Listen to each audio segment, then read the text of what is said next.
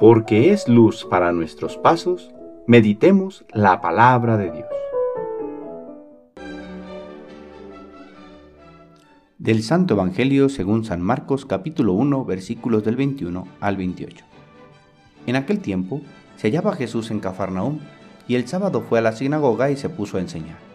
Los oyentes quedaron asombrados de sus palabras, pues enseñaba como quien tiene autoridad y no como los escribas. Había en la sinagoga un hombre poseído por un espíritu inmundo, que se puso a gritar, ¿Qué quieres tú con nosotros, Jesús de Nazaret? ¿Has venido a acabar con nosotros? Ya sé quién eres, el santo de Dios. Jesús le ordenó, Cállate y sal de él. El espíritu inmundo, sacudiendo al hombre con violencia y dando un alarido, salió de él. Todos quedaron estupefactos y se preguntaban, ¿qué es esto? ¿Qué nueva doctrina es esta? Este hombre tiene autoridad para mandar hasta los espíritus inmundos y lo obedecen. Y muy pronto se extendió su fama por toda Galilea. Palabra del Señor.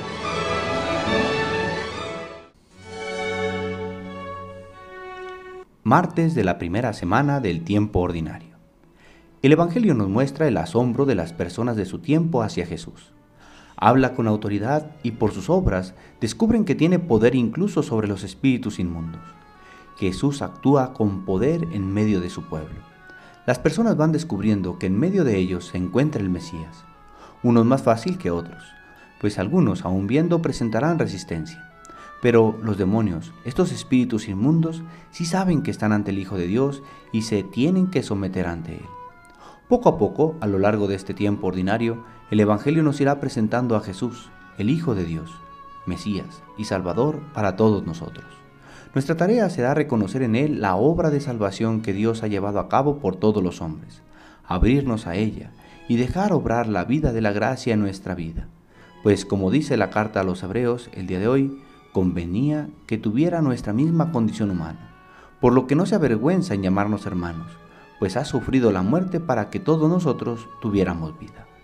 Reconozcamos la autoridad de Jesús, abrámonos a su obra salvífica, y gocemos de la vida que ha venido a traernos. El Señor esté con ustedes. La bendición de Dios Todopoderoso, Padre, Hijo y Espíritu Santo, descienda sobre ustedes y les acompañe siempre. Que tengan buen día.